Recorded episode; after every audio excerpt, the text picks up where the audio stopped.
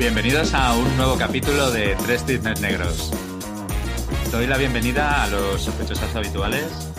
Ubaldo Herbás, ¿cómo, ¿cómo estás? ¿Qué tal tienes hoy? Pues, vengo bien. Eh, hoy debo reconocer que no he tenido un buen día, la verdad. Así que hoy tener este capítulo, la verdad que me motiva.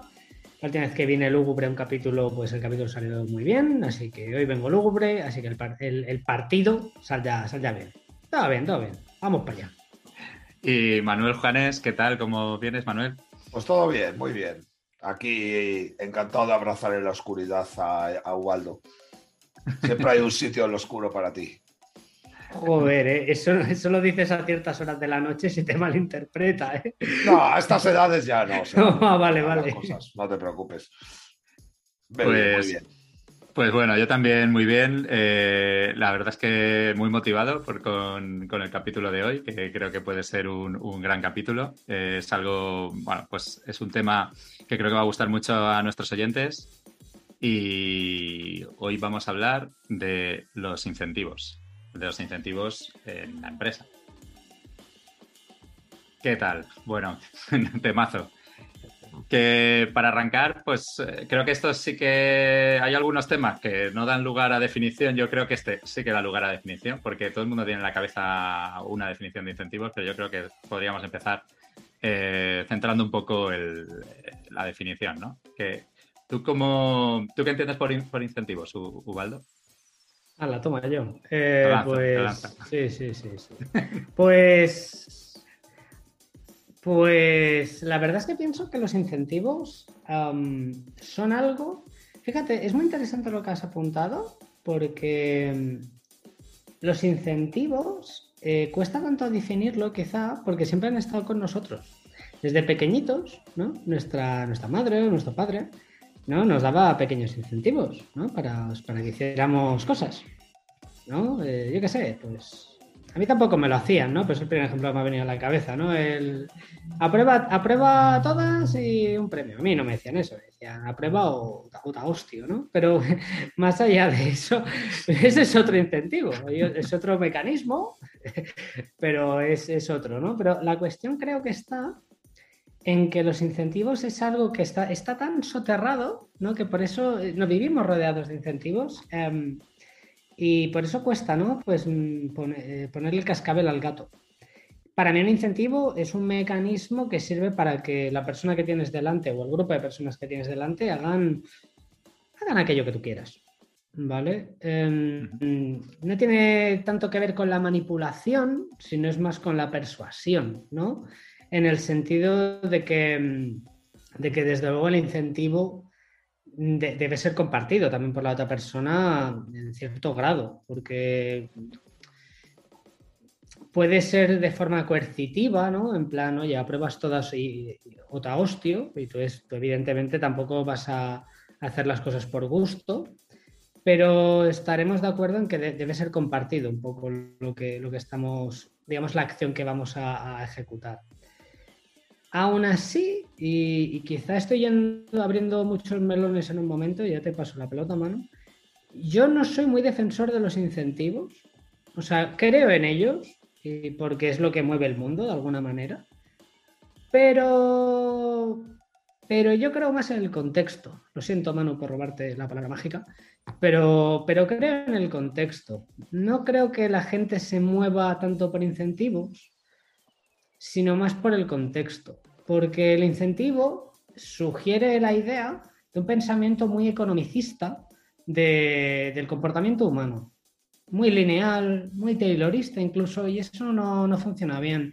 Esto, de hecho, ya lo mencionamos en el capítulo del cambio, ¿no? El cómo hacer que la gente cambiara, ¿no? Entonces, de alguna manera estamos hablando de la causa del cambio, ¿no? Pues el incentivo, y yo añado que probablemente los contextos Luego hablaré de algún ejemplo y tal, pero los contextos mmm, pueden mover montañas, mientras que el incentivo a veces no puede. Manu, como... Eh, sí, eh, vale, comparto un porcentaje bastante del discurso de Ubaldo, pero bueno, hay cosas que, que no es que no las comparta a priori, ¿no? Pero bueno, que, que conforme vayamos avanzando en la, en la conversación, seguro que vamos afinando, ¿no? Porque Y yo, por ejemplo, un incentivo lo entiendo como, como un mecanismo que, que relaciona una recompensa o castigo, ¿vale? A un determinado desempeño o conducta, ¿vale? Entonces, claro que eso que ha dicho Ubaldo, eh, el incentivo coercitivo existe y es, y es patente y es un tipo de incentivo, ¿vale? Lo que pasa que sí que es verdad que estamos muchas veces sesgados a lo que sería el incentivo monetario, ¿vale? O, financiero de algún tipo, ¿no? Que es el que atribuimos más a, esa, esa, visión de, economicista del homo economicus, ¿no? De, ese, de ese individuo que es capaz de, decidir o definir su conducta en base a un, a un cálculo de coste-beneficio, a un cálculo racional de coste-beneficio. Entonces, nosotros como, seres racionales eh, con esas capacidades, pues sería todo tan lógico como empezar a echar cuentas con cada una de nuestras decisiones y de nuestras conductas y decir, vale, eh, con este comportamiento el beneficio es superior al coste, por lo tanto, hacia adelante, en este tipo de comportamiento el coste es superior al beneficio, por lo tanto, eh, hmm. pues no voy adelante, ¿no? Pero aquí es que, claro, fíjate, en, los cinco minutos que llevamos estamos poniendo encima de la mesa la validez del concepto del homo economicus, la validez de lo que es racionalidad, ¿vale? Eh, la validez de lo que es un incentivo, porque además el incentivo sí que es verdad que es un término que está muy circunscrito a la ciencia económica. Por ejemplo, en otras ciencias de tipo social, pues, en la psicología podemos estar hablando de eso que es incentivo, es una mezcla de estímulo, motivación, esfuerzo, recompensa, ¿vale? En el caso de sociología, pues por ejemplo, aparte de utilizar el incentivo, pero personalmente nos gusta más utilizar el término de sanción, ¿no? La sanción también está sesgada, pensamos que siempre tiene un cariz negativo, ¿no? Hay una sanción positiva y un tipo de sanción negativa, ¿no? Dependiendo de, ese tipo de comportamientos. Pero sí que es verdad que estoy muy de acuerdo con una de las cosas que ha dicho Ubaldo, y es que, que, están por todas partes. ¿no? Entonces, al final, el incentivo es una cuestión que no se trata tanto de cuestionar su existencia o no, su definición más purista o no, sino realmente si tenemos la capacidad, los seres humanos, los seres humanos por nuestras dinámicas internas, tanto como individuos como grupales, de poder generar una buena relación para que los incentivos, bueno, pues, pues, pues estén bien definidos y consigan su propósito. Y creo que ahí tenemos más problemas. El problema no lo tenemos tanto que es el incentivo que explica y, y, dónde está su presencia, porque es bastante generalizada, pero sí que observamos que el problema eh, se produce con el uso. Cuando intentamos usar incentivos ya las cosas cambian, ¿vale? Entonces sí me gustaría abrir para marcar un poco, pintar un poco el terreno de juego, salir un poco de, la visión de lo que, del incentivo económico, mm. básicamente monetario financiero, y sí abrir también a esos incentivos morales, a los incentivos naturales y a los incentivos coercitivos, que también están por ahí, muchas veces perdemos de vista, y que son esos incentivos que tienen mucho más que ver con lo que ha dicho Waldo, el contexto, ¿no? O sea, por ejemplo, los incentivos morales o los incentivos naturales es mucho más, más yo que sé, de una forma más natural, y perdóname la redundancia, que surjan a raíz de lo que es una generación de un contexto determinado, ¿vale? Sin embargo, los, los monetarios financieros o los coercitivos, pues están mucho más relacionados con otra cosa que no quiero adelantar, que es esa dicotomía que se produce muchas veces entre los componentes extrínsecos e intrínsecos, ¿vale? Que no, que a lo mejor es muy pronto para ponerlo encima de la mesa, pero no, pero si hay unos que tienen si esos son tipos ideales, ¿no? Entonces estamos haciendo así a lo mejor una maximización de lo que es cada uno. Pero sí que es verdad que esos monetarios financieros, como los coercitivos, suelen tener un origen extrínseco, sino que, y mientras que los morales y los naturales pues suelen estar mucho más conectados con, nuestra, con la dimensión intrínseca de esos incentivos. Y yo creo que, que por ahí de momento de momento podemos parar y, seguir desvigando, ¿vale? Pero sí que es verdad que hay una tendencia, un sesgo, y a mí ahora mismo se está empezando a reequilibrar, pero sí que es verdad que en la época de hegemonía de la perspectiva económica de, la teoría de la elección racional, pues sí que es verdad que parecía que los, eh, perdón, que los incentivos prácticamente se circunscribían a, los, a los extrínsecos. ¿no? Y ahora, sin embargo, el péndulo ha hecho su trabajo y ahora parece que la hegemonía se está poniendo esos incentivos intrínsecos, ¿vale? Que están, mm. están equilibrando un poco la situación. Pero que es producto del Satgeist, ¿no? Es que la economía ha sido ciencia hegemónica eh, durante un periodo del siglo XX muy importante y una de las perspectivas, una de las escuelas, la de la teoría de la elección racional, la del Homo economicus, etcétera, pues ha sido la hegemónica dentro de la economía, ¿no? Escuela de mm. Chicago, etcétera, etcétera. Mm. Y eso lo ha condicionado un poco todo, pero ahora creo que está el tema más abierto y creo que es más bonito enfocarlo, ¿vale? Porque no está tan no está tan sesgado a, una cuestión de incentivos materialistas, de costes-beneficios, etcétera, etcétera, sino que ahora la cosa está un poquito más, más interesante. Sí, a ver, eh, totalmente. O sea, yo la primera vez que, escuché la palabra incentivo eh, era asociada a un premio económico, ¿no? Eh, pero sin embargo, pues a medida que te vas, bueno, te vas adentrando, ¿no? En este mundo de los incentivos, ¿no? Eh, pues eh, no solo están los económicos, al final un incentivo es, un medio, es, algo que, hace que, bueno, pues que un comportamiento, que las personas eh, hagan más un comportamiento y hagan menos otros, ¿no? Es un, una es, como algo que te mueve a hacer, hacer una determinada determinado tipo de acciones, ¿no? O que te quita de, o sea, te hace que hagas menos ¿no? de otras. Entonces, sí, totalmente. O sea, no solo los económicos, sino morales y sociales, ¿no? Porque también hay que a veces se mezclan, ¿no? Y, los sociales también pueden ser pueden ser extrínsecos también, podrían, podrían ser, ¿no? Y, efectivamente, ¿no? Y luego, pues todo tipo de motivaciones intrínsecas. Yo creo que, que además todos estos incentivos que, que, eh, no son la recompensa de toma este premio, ¿no? De que se ve eh, son más sutiles, ¿no? De alguna forma se ven menos. Y yo creo que ahí es donde muchas veces se lían, ¿no? Se, se generan incentivos que, no han sido eh, diseñados deliberadamente, sino que aparecen incentivos que, no, que, que, la persona que había diseñado, digamos, el sistema no había pensado en ellos. Entonces ahí pueden aparecer también muchas, eh, bueno, pues muchas disfunciones, muchos problemas de desalineamiento, ¿no? Entonces, bueno, pues sí, creo que podemos centrarlo eso en un marco amplio, ¿no? En que nos estamos refiriendo a, incentivos. Y pues entrando, quien quiera la siguiente, pero un poco centrando, yendo un poquito más a detalle, ¿qué, tipos de incentivos así con nombres y apellidos eh, identificamos, ¿no? O que se pueden identificar en las empresas. Si quieres, eh, ¿quién, ¿quién, la quiere Venga, va, voy, voy yo, voy yo. Em, no, a ver, y así, y evidentemente, eh, afinando a la empresa, porque sí. no sé, si nos vamos a la vida, esto no, nos da. Em, a ver, desde luego el principal incentivo que tiene trabajar es el económico. Es sobrevivir, es comer eh, y a partir de aquí jugamos. Quiero decir, es el económico. Es el principal incentivo Luego, evidentemente, hay otros incentivos que no son por ello menos importantes. Mm, que no son condición sine qua non ¿no? para, para, trabajar.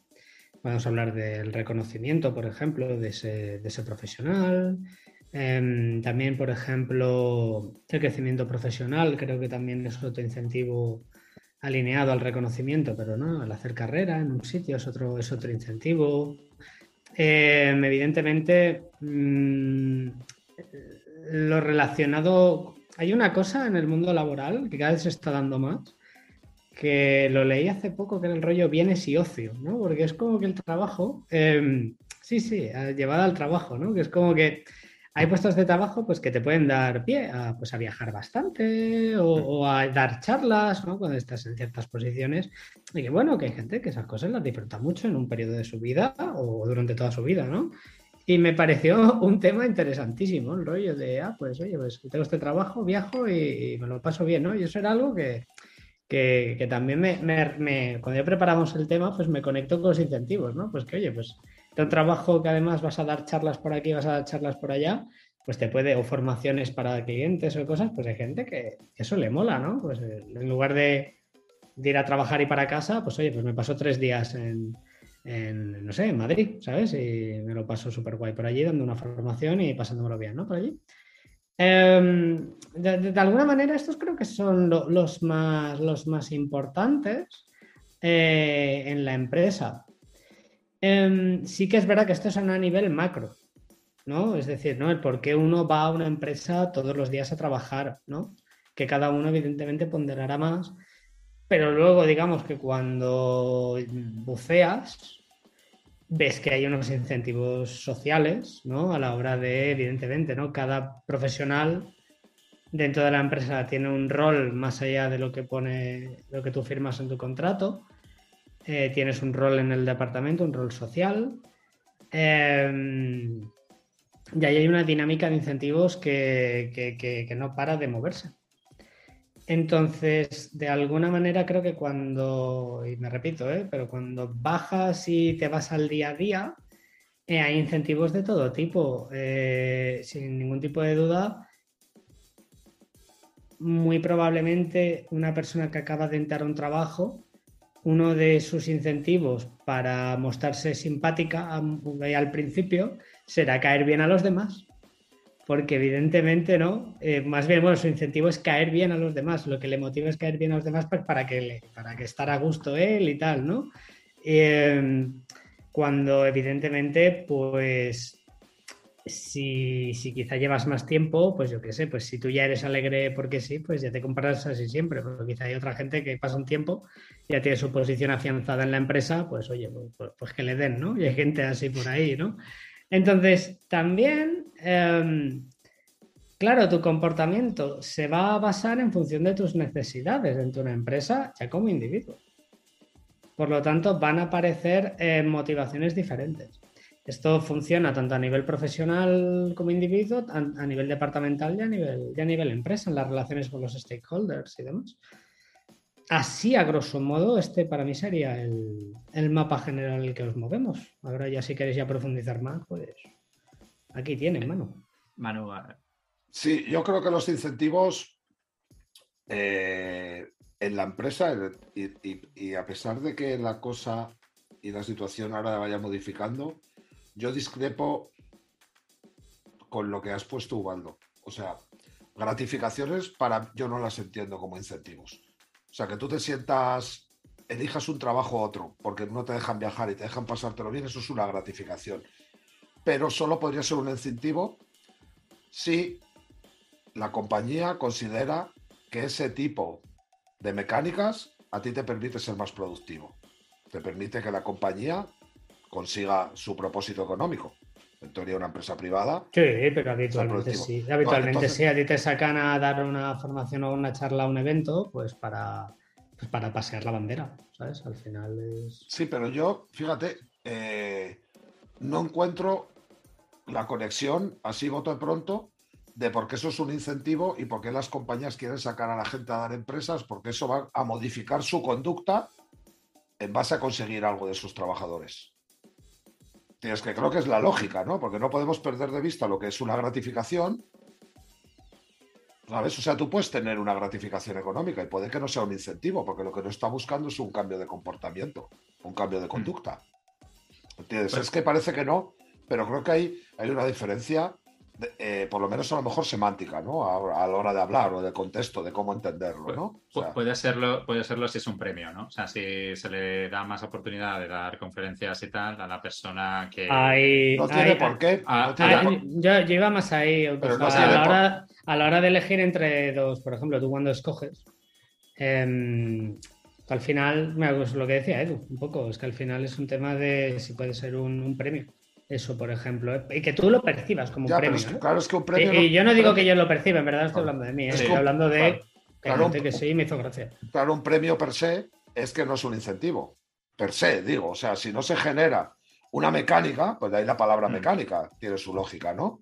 Es que los incentivos tienen, tienen, tienen esa lógica. O sea, tú lo que buscas es una modificación en la conducta y en el comportamiento, ¿vale? O bien eh, proactivo para, para, para que mediante una recompensa del tipo que sea, o bien, eh, eh, por decirlo de alguna manera, restrictivo, o sea, para eliminar un comportamiento que, te está llevando en la dirección contraria. Y, entonces yo ahora mismo en la empresa percibo dos, principalmente, que es productividad y en algún caso que produzcas con calidad. ¿Vale? Y ahí los experimentos que se han realizado con los incentivos, hablando en términos económicos, principalmente el incentivo, el plus de salario, ¿no? Y, además, básicamente hablando de tipos, tres tipos ideales, el salario fijo frente al salario por unidad, ¿no? Y ver cómo responden. Hay experimentos que son muy curiosos.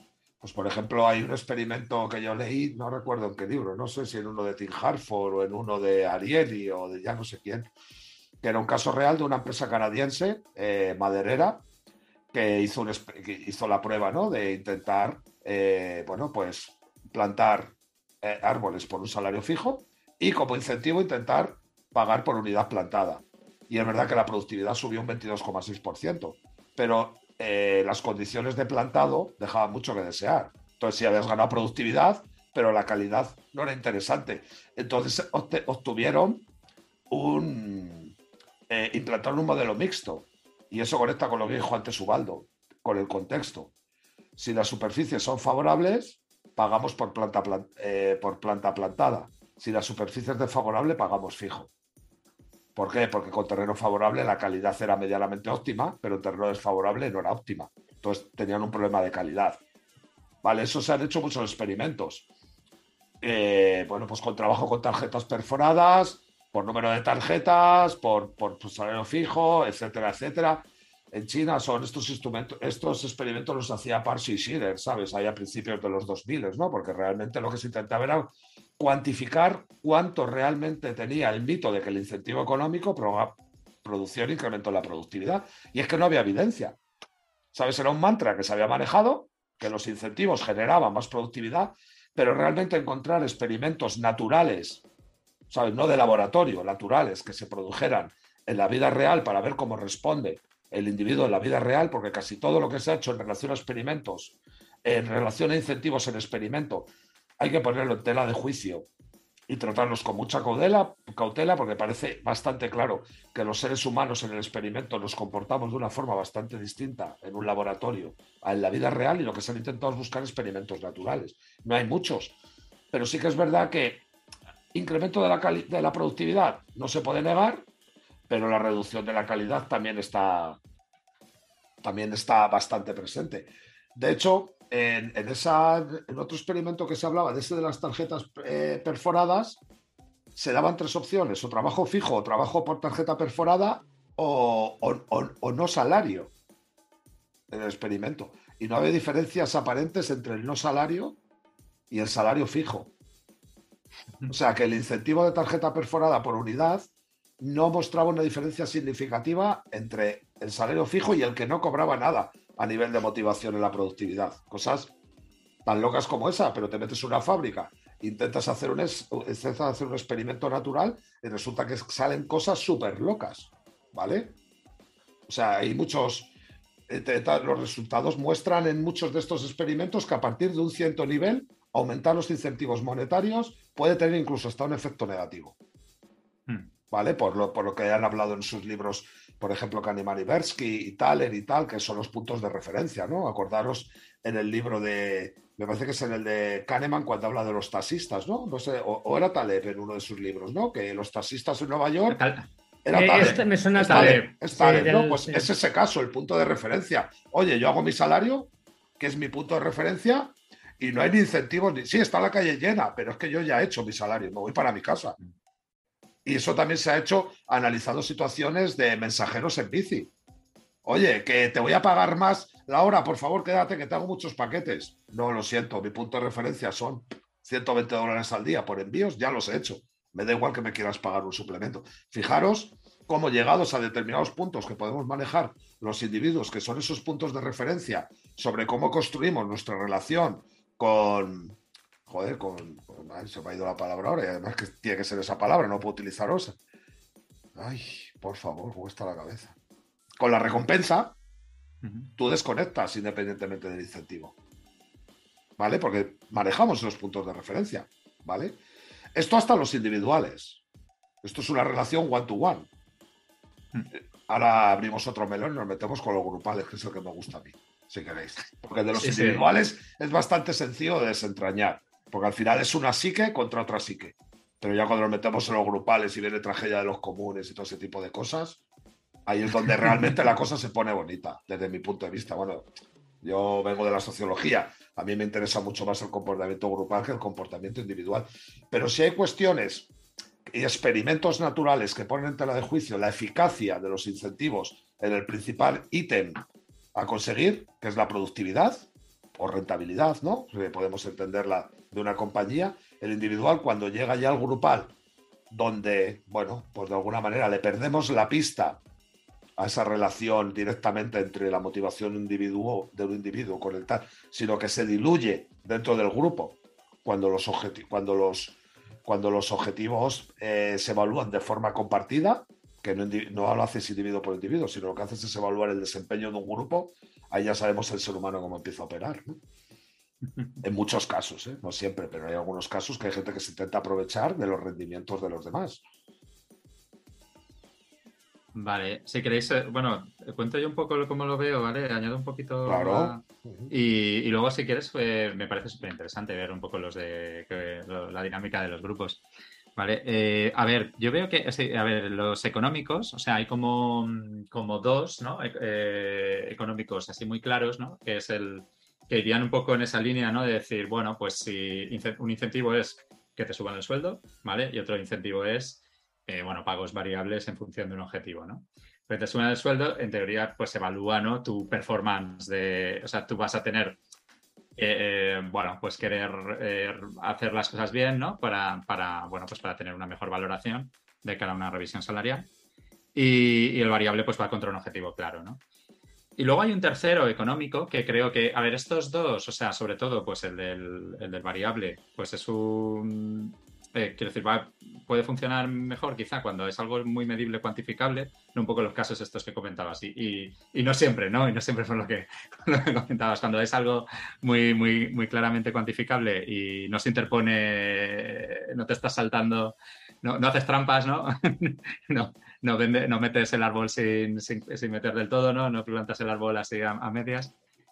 Y, luego está, hay un tercer incentivo que creo que, también es interesante, económico, que es el, equity, ¿no? Que, también, que digamos que es un incentivo, pues intentando pensar en el largo plazo, ¿no? En que intentar inculcar una mentalidad de, una recompensa. Extreme ownership, sí, sí, sí. No, bueno, está ahí, ¿no? Es algo que quiero decir que que quizá en España no está súper extendido y tal, pero bueno, que, sí que es algo que, bueno, pues se va, se va eh, bueno, pues va teniendo cada vez más, más representación, ¿no? va, usándose cada vez más.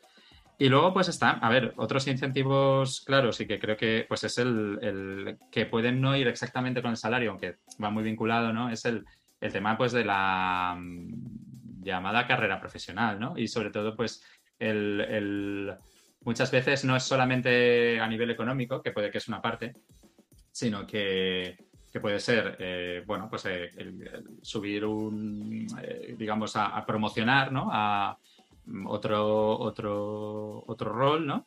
Que, pero que puede además, cuando es una carrera, digamos, de management, ¿no? Pues se va asociado también, pues, a, a otros problemas, pero también a, a superar como, como, una autonomía, o sea, es decir, cuando alguien pasa a un nivel superior de management, pues digamos que tiene más autonomía con respecto al anterior. Otra cosa es que tenga otros problemas con los que lidiar y que realmente a lo mejor no gane autonomía. Pero hay como una aspiración, creo que, que de una motivación de autonomía, ¿no? De, alguna forma. Y creo que, que, también se, o sea, que se puede conseguir de, muchas formas, pero, pero hay una búsqueda, digamos, de, del reconocimiento y de la autonomía. Luego a veces también está el, el aunque eso es quizás más, es más difícil ¿no? de establecer, ¿no? Pero, pero cuando, eh, digamos, el tema de pues, lo que es el, el, orgullo ¿no? de, de, la calidad, ¿no? que muchas veces eh, pues un incentivo económico de conseguir un número va en contra de, de digamos, de que el, sentimiento este de, decir, mira qué bien esto que he hecho, ¿no? Así no dices, vale, no. Bueno, pero es que, madre mía. No, yo creo que, creo que la industria, es que la industria publicitaria se basa mm en ese incentivo. Claro, es decir, yo he hecho esto súper importante, súper guay y mira que va a pasar a la historia. Creo que hay, creo que hay un, incentivo así de, tienes esa oportunidad ¿no? de, demostrar, de demostrar tu valía. ¿no? O sea, creo que ¿Vosotros pues creéis que eso es un incentivo? En, algunas situaciones sí, creo que en entornos creativos lo es. Ah, o sea, por eh, ejemplo, en, Sí. el, en el mundo del Eso- software o en el es- mundo... sí, sí, y Mm. mira, en la industria pública. Joder, mierda. Pero básicamente, ese que acabas de decir, Edu, eh, ese hace que, que la gente te curre motivada a las 2 de la mañana de un martes. Sí, Esto ha sea, pasado, ¿eh? Esto ha pasado, pasa, y no sé si pasará, pero ha pasado, ¿eh? A mí en la carrera me decían, no, esto es súper guay, porque pasa esto. Y yo pensaba, "Wha- what the fuck. Pero esto hace que tus empleados curren eh, a, a ritmos absurdos. Pero si es Y absurdo- con horarios absurdos. Quiero Ya, decir, pero- que con una productividad, bueno, a ver. pero, pero que- tiene impacto en la productividad. ¿O es Sí, un rito? sí. ¿O es un Puede- rito? No, no, no, Sí. puede haber algo de rito, no te voy a, no te voy a negar que puede haber algo de, de- de- de costumbre, sí. Pero, pero no, no, no. O sea, a ver, la gente, o sea, te... ¿Y eso se entiende como un incentivo? eh, dejar, o sea, creo que la... O sea, ¿cómo la- lo percibe la gente eso? Eso es lo que me llama la atención. Pues Bueno, es la oportunidad de hacer tu creación, ¿no? Y, y de esa, esa obra, ¿no? O sea, esa, esa oportunidad... Pero eso- Edu la acaba de. Edu la acaba Ya, pero, de eso es un pero eso es un problema de agencia, eso no es un incentivo, es un problema de Eh, agencia. Es un incentivo trastocado en un problema de agencia. Es, es un, es un, un motivador. O sea, es un motivador que puede ser que, que lo que tú que el- que dices, que puede convertirse en un problema de agencia. Sí, puede no siempre estar alineado con los intereses de, de- de la empresa. Podría no, estar, no, podría no estar alineado. O sea, porque podría efectivamente moverse mucho trabajo en una línea. No, no tiene por qué estar alineado, pero, Sí, pero es, una, es Sí, un motivador claro, que, hay que gestionar. eh, Sí. claro. No entiendo y, puede, que y puede estar perfectamente alineado. Puede ser que esa obra maestra luego genere un impacto. Sí, no, que, se- que es imposible colocar el 100% de los casos en un, en un escenario solo, ¿no? Pero entiendo que sí. No, sí, sí, era por entender, por, por entenderlo. Sí, yo creo que ese, ese, como esa búsqueda de la maestría, del reto, de demostrar tu. Eso creo que es, que es otro incentivo. Y luego, eh, a mí hay uno que me. Que, Yo es que lo que entendería en ese caso Sí. sería un incentivo. Aquí vas a tener la libertad de intentar Sí. buscar eso, pero no las prácticas que te lleven a una situación de esas, ¿no? Entonces, claro, No, pero alimentar el ego también Mm. es. Hay, hay, hay industrias donde eso toca. Ya veo que en desarrollo de software también hay cositas así, ¿no, Sí, es que creo, yo creo que en, en todo lo creativo, eh, de alguna forma demostrar tu ingenio o sea, intelectual, creativo, tal, eh, ahí hay un, hay un, hay un rollo. hay un punto de he conseguido crear esto, ¿no? Que En, en ingeniería podría ser, he conseguido crear el sistema con no sé cuántos microservicios que funcionan y tal y escalan hasta millones de... y el otro y, es y- hecho... y dar, y dar un abrazo, que tengo frío por dentro. No, pero que podría ser, que, que sí, sí que, que de- de como o sea, sería, sería un incentivo. una, superar una barrera técnica. Sí, pero por, esto por- por como- intentar ajustar a lo que serían los incentivos y la gente, sobre todo por lo que nos escucha, porque nosotros hablamos por Telegram y nos lo aclaramos. Estáis hablando que eso sería un incentivo de tipo natural relacionado con la, con autorrealización, ¿no? Sí, Por ejemplo, ¿no? Mm. Claro, es que no hemos explicado antes al hablar y a lo mejor lo hemos dado por hecho, ¿no? ¿En qué consisten lo que hemos dicho esos incentivos naturales, ¿no? Que son los que se basan en las en la- eh, de alguna manera en la propia naturaleza humana, ¿vale? O sea, desde pues en la Mm. autorrealización, la curiosidad, etcétera, etcétera, ese tipo Sí, de cuestiones Sí. que de alguna manera son consustanciales a la naturaleza y que sí pueden llegar a convertirse en un incentivo si, lo- si eres capaz de explotarlos, evidentemente. Daniel, Daniel Pink, eh, en el, bueno, el libro de Drive, lo, lo cuenta como que estos intr- intrínsecos él lo clasifica en tres, ¿no? Que son autonomía, maestría y propósito. Yo creo que, es- o sea, esto que estoy contando es como muy alineado con la maestría, ¿no? Mm. Que puede ser también un propósito de superar un reto, podría, podría estar ahí un poco ahí. Pero sobre todo con la maestría. Yo sé sí que lo, he- lo he visto como muy muchas veces, ¿no? Digamos, en el ámbito, en el ámbito creativo.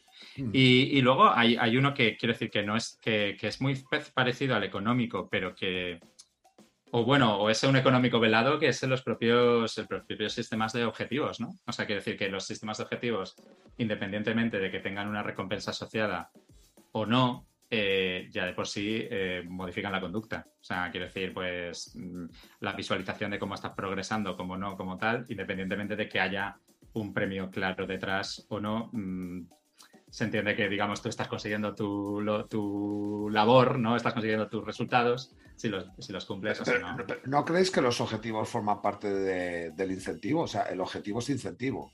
O sea, El objetivo es un dentro. incentivo en sí, Claro, independientemente de que tenga parte. un...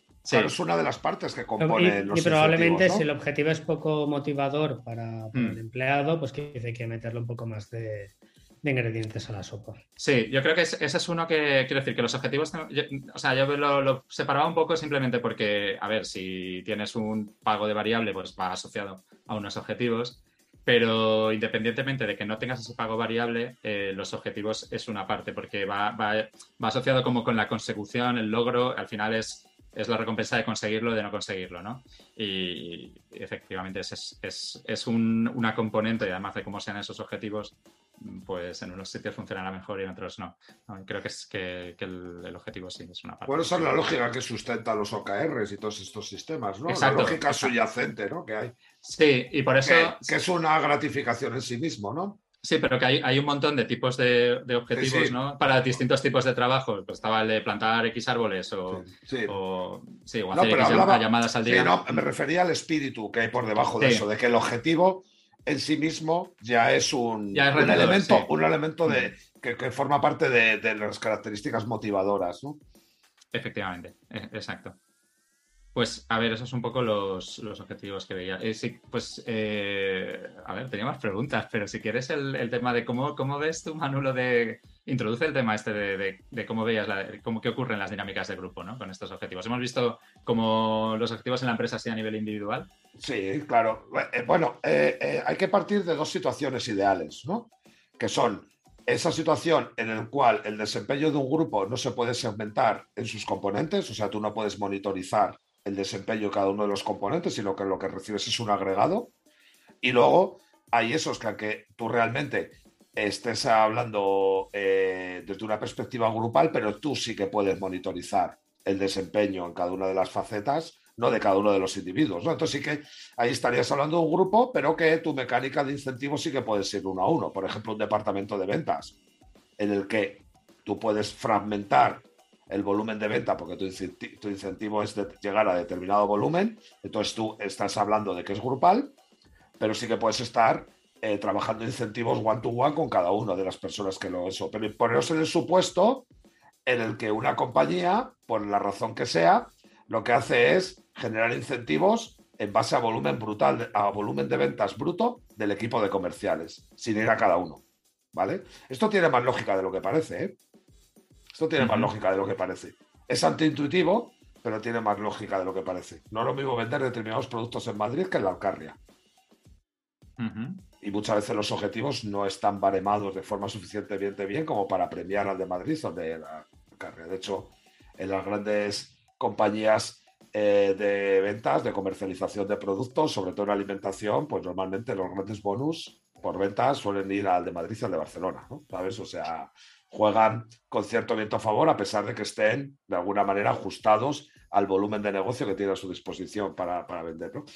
Pero sí que es verdad que aquí surge un elemento que a mí me parece muy interesante, que es cuando tú a un grupo evalúas su desempeño eh, de forma conjunta, aparece la, figura del free rider, ¿no? De ese tipo que va por libre dentro de tal. Que es la lógica que, bueno, lo, eh, es, eh, eh, ¿cómo se llama? Holstrom. Holstrom es el que lo plantea y demuestra mediante algunos experimentos la imposibilidad de eliminar a este free riding, ¿vale? Ese tipo que se esfuerza poco y se aprovecha del esfuerzo colectivo. De hecho, si os dais cuenta, aquí empiezan todas esas matrices de la teoría de juegos. El dilema del solitario, gallina, etcétera, y todos los diferentes escenarios de cómo debe operar cada uno de un grupo para que la solución sea óptima. Incluso hay Aquí dentro de mm. todo esto hay mucho de del equilibrio de Nash, ¿sabes? De eh, también del, ratio de Pareto, ¿sabes? Hay, hay mucha ciencia, se ha intentado además establecer de forma numérica cómo podemos identificar en qué tipo de situaciones tenemos que utilizar y jugar con los incentivos de una manera y de otra, ¿vale? Entonces aquí sí que es verdad que entra ya esa otra parte de los objetivos intrínsecos y ya empieza lo que habéis hablado de alguna manera que se materializa en lo que es la teoría de la autodeterminación, ¿no? La teoría de la autodeterminación, que ya empieza a haber otros eh, elementos, ¿no? Como que es, vale, eh, eh, joder, estoy, perdona, que me estoy liando, estoy intentando acordarme de autores sobre la marcha y no, bueno, en definitiva, volviendo, disculparme, un paso para atrás. ¿Cómo podemos gestionar de forma grupal, ¿vale? La figura del freerider. Que lo más lógico, y según dice Ostrom, es irremediable que en una situación de contexto como esto aparezca. Y ahí empieza el juego de los incentivos, ¿no? Y aquí es cuando empiezan, esto ya es una cuestión más social, más sociológica que psicológica, ¿no? Y hay un elemento en el que ya aparece lo que es la sanción positiva y empieza la negativa, y empieza el castigo, ¿vale? Aparecer. No solo hemos estado hablando en términos de incentivos siempre como positivos, y ahora falta abrir el cuatro elemento de la matriz. Extrínsecos, extrínsecos, pero positivos y negativos, tanto los extrínsecos como, como los intrínsecos. Un ejemplo de extrínseco negativo versus positivo es cómo podemos ofrecer el mismo incentivo pero aprovechándonos de la versión al riesgo, como lo presentamos, la cosa cambia. Por ejemplo, todo es un experimento que existe en una planta china, en el que a los trabajadores de la planta en China se le dice, vais a llegar a este nivel de producción, vais a tener un bonus X. Y a un grupo experimental que está al lado, le dicen, tomar este bonus, si no llegáis al número de unidades, os lo retiramos. ¿quién creéis que, llegó más sobradamente a las unidades? Acordaros de. El segundo, el segundo. Claro, de, los casos de Kahneman y Bersky cuando planteaban lo de las enfermedades, ¿no? Del 20% de morir o el, 80 el 60% del 80% de tal, ¿no? Ese juego de probabilidades, ¿no? Pues esto era jugar con el mismo incentivo económico, pero solo con la mera manera de plantearlo, ¿vale? Cómo generas que el incentivo sea mucho más poderoso, ¿no? Aprovechando otro tipo de elementos que son consustanciales y que ponen, vale, en tela de juicio la racionalidad, en tela de juicio, ¿eh? la, dejan ahí. Yo no estoy de acuerdo eh, con ese ataque a que el ser humano no sea racional. O sea, esto tiene mucho que ver con lo que le gusta tanto a Ubaldo de estar inteligente ser inteligente. o sea, el ser humano es racional, pero hay veces que estamos racionales y otras veces que no pero mm. por lo general somos seres racionales. ¿Por qué? Porque esto es como lo que dice Dan Ariely, ¿no? Si sube el Toyota mucho, pues normalmente suelen incrementarse las ventas de Honda. O sea, hay cierta racionalidad, ¿vale? Lo que pasa es que hay momentos que sí que es verdad que tenemos determinados sesgos, que hemos hablado en otros muchos capítulos de ellos, que aparentemente nos hace no ser racionales. Pero en regla general sí somos racionales, ¿vale? Lo que pasa es que hay veces eso que sí que juega y tú, bueno, pues tienes ese tipo de condicionantes. Según se te presenta el mismo caso, uno tiene más efecto que otro. Pero en realidad son, pero, pero somos racionales, porque ha habido una lógica ahí, que había un bonus, había un incentivo económico y ambos, unos mejor que otros, llegaron al objetivo, ¿no? Pero sí que es verdad que en el fondo la racionalidad te dice, si llegas a hacer este trabajo vas a percibir un incremento de salario, pues ves en la lógica que por lo general solemos comportarnos de forma racional. Igual que nos comportamos también de forma racional cuando los incentivos son morales, del tipo que sea. ¿Vale? Hay cosas extrañas e incentivos que como no están bien diseñados y se hacen a bote pronto, pues salen mal. ¿no? El gobierno llega, pretende subvencionar el transporte público y hay gente que no se sabe por qué, se levanta toda la mañana y reserva un montón de, de asientos y no viajan en los trenes. No lo sabemos de qué viene la lógica, pero por lo general somos racionales, ¿no? En términos generales, ¿no? Es que todo modelo está, está, no está preparado para un, para un idiota. O sea, es que decir, todo modelo salta por los aires por, a mí, me gusta todo lo que puedas. Claro, en el sentido común y en la norma social, que es otro de los temas interesantes, ¿no? Que es la en una norma social nos parece que son seres no racionales. Eh, molaría mucho poder hablar con ellos y encontrar cuál es la racionalidad que les lleva a hacer eso, pero seguramente que sean capaces de encontrarla. Porque racional, no, racional no significa ser un tío inteligente o ser un tipo que hace eh, raíces cúbicas o, tomar la decisión más sabia o esas cosas, ¿no? La racionalidad va por otro lado, ¿no? Y en el caso de los incentivos queda muy claro. Si yo te ofrezco un elemento, sabes que tú cuando te echas tus, tus, tus, tus cuenticas básicas, te ofrece más beneficios que costes, pues por lo general la gente lo toma. ¿no? Y eso es racionalidad básica, ¿no? Si tú ahora mismo te puedes alimentar con dos fuentes de energía y una de ellas se dispara el precio por tres y la otra se mantiene, pues directamente, por lo general, somos racionales y, ¿no? Y a pesar de que nos hagan experimentos Kahneman y la caguemos tirando una moneda, pero por lo general la gente en vez de usar gas, pues usaría eso, siempre que sean accesibles, cómodas y, manteniendo un contexto, ¿no? Que es lo que decía Ubaldo, Ubaldo, perdón, similar, ¿no? Pues entonces, y ahí yo creo que sí que se percibe la racionalidad. En general, ¿no? Yo, fíjate, o sea, joder, he soltado aquí eh, mil cosas, pero mm, este fin de semana leí, leí sobre un experimento. O sea, a ver, claro, bueno, un experimento no, una investigación. Pero bueno, o sea, yo creo que si hablamos de incentivos estamos hablando de esos motivantes hacia el cambio, ¿no? Hacia el cambio de una persona.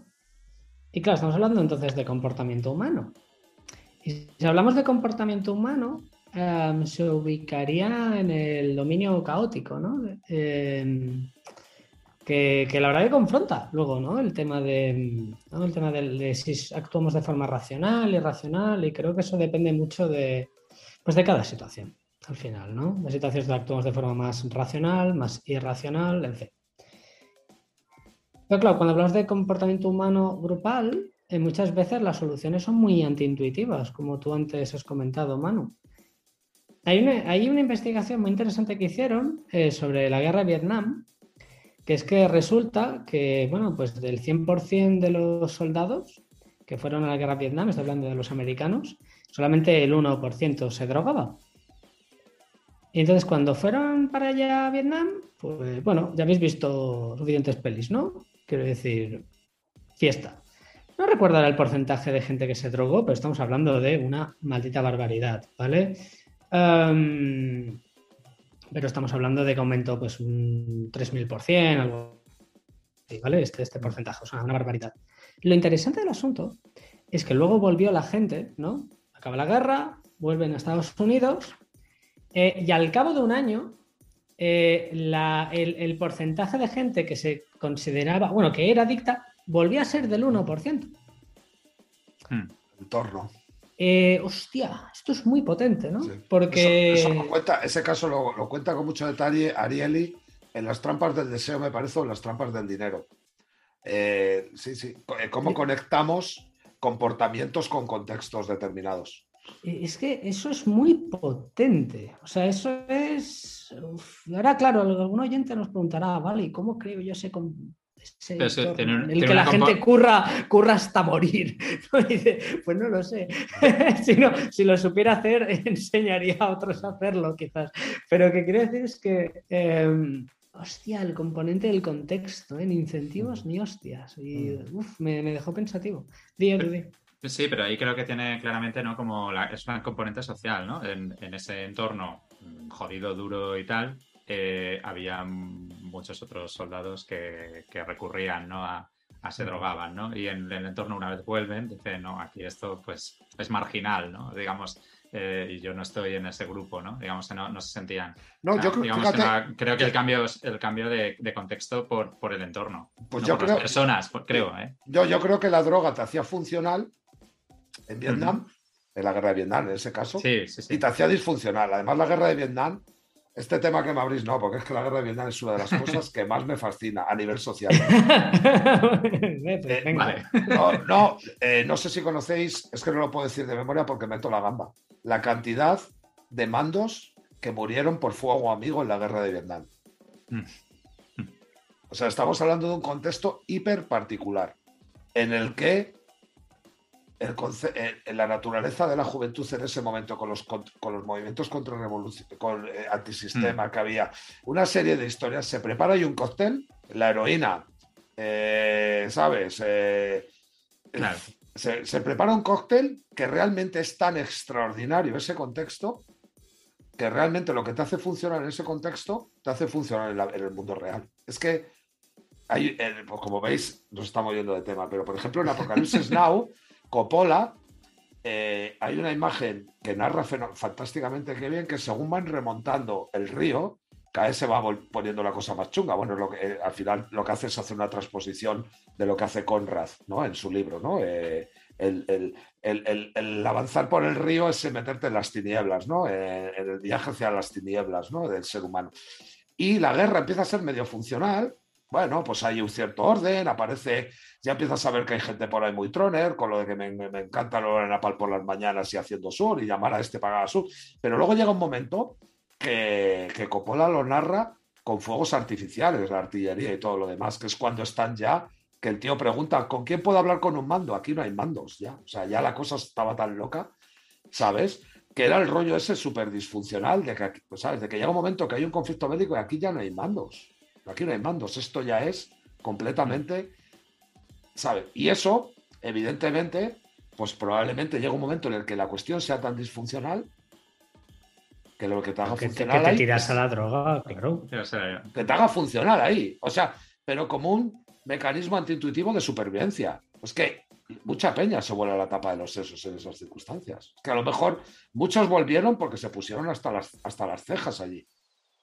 Y muchos, eh, los colocones le permitía cargarse a los mandos cuando te decían sube esa colina. O sea, que nos están machacando. Hay que subir igual. Fuego amigo, hasta luego. El teniente o el que toque.